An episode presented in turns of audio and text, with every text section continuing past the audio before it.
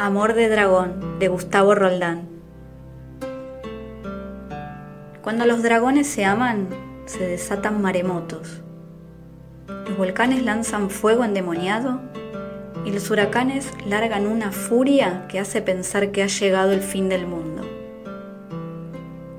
Por eso, a veces, para amarse sin molestar a nadie, vuelan hasta el cielo más alto, donde las estrellas están casi al alcance de la mano.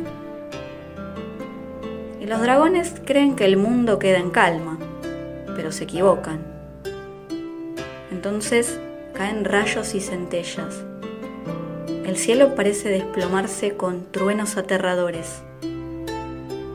Las estrellas fugaces y los cometas de largas colas luminosas corren de un lado para el otro, sembrando el pavor.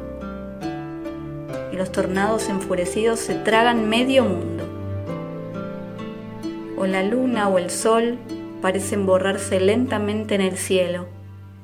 Y todos dicen que hay un eclipse, dando minuciosas explicaciones de cómo la Tierra se coloca entre el sol y la luna, o la luna delante del sol, y etcétera, etcétera.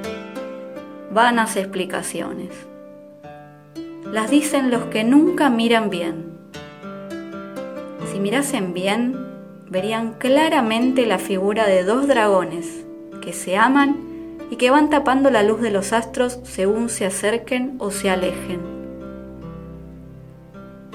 Cada vez que alguien piense que está llegando el fin del mundo, solo tiene que abrir los ojos de mirar bien, los ojos grandes de mirar lejos y no creer tonteras. Pero eso no es nada fácil.